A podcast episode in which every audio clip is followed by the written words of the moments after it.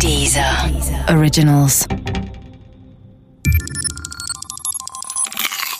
Wissensnacks.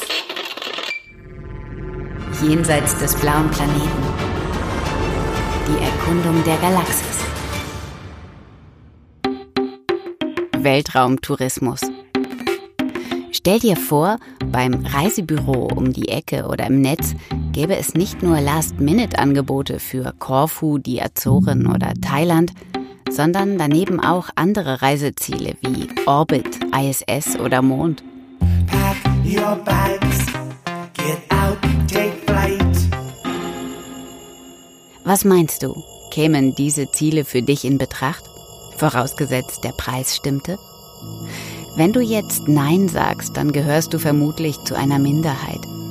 Denn glaubt man einschlägigen Befragungen, so steht die Mehrheit der Menschen einem touristischen Besuch des Weltraums ausgesprochen positiv gegenüber.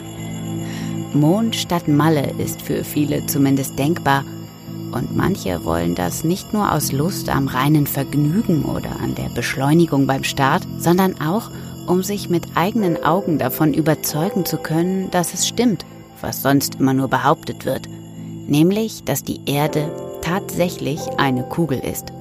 Was gäbe es denn auch für ein besseres Argument zugunsten dieser Behauptung als die eigene Erfahrung? Die ersten Überlegungen zum Tourismus im Weltraum stammen aus den frühen 60er Jahren von der Pan American World Airways, einer amerikanischen Fluglinie. Die aber hatte nicht nur ihr ehrgeiziges Ziel verfehlt, bis zum Jahr 2000 den Weltraumtourismus zum Massentourismus zu machen, sondern es gibt sie nicht einmal mehr. Macht aber nichts, denn die Leute von Pan Am waren zwar die ersten, aber nicht die einzigen, die sich dem Gedanken an den Weltraumtourismus hingaben. Unterstützt wurden die vor allem privatwirtschaftlichen Bemühungen auch von staatlichen Organisationen wie der NASA, die sich davon eine Bejahung der Weltraumforschung in der Bevölkerung versprachen.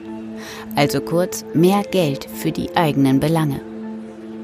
Allen bisherigen Anstrengungen gemeinsam ist zwar nicht ihr Scheitern, aber ihr extrem schleppender Fortschritt. Ein paar Weltraumtouristen hat es aber immerhin schon gegeben – auch wenn die allermeisten von ihnen natürlich nicht mit Pan Am, sondern mit den russischen Sojus-Raumschiffen auf die ISS geflogen wurden. Fakt ist jedenfalls, dass heute mehr Firmen denn je an Raumfahrtprogrammen zur touristischen Nutzung arbeiten. Dabei geht es nicht allein um Flüge, sondern auch um Hotels, die im Weltraum entstehen könnten. Zum Beispiel in einem noch zu bauenden Nebenflügel der ISS. Wie auch immer.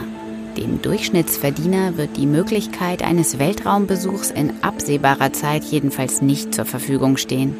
Vielleicht ist das aber auch gut so.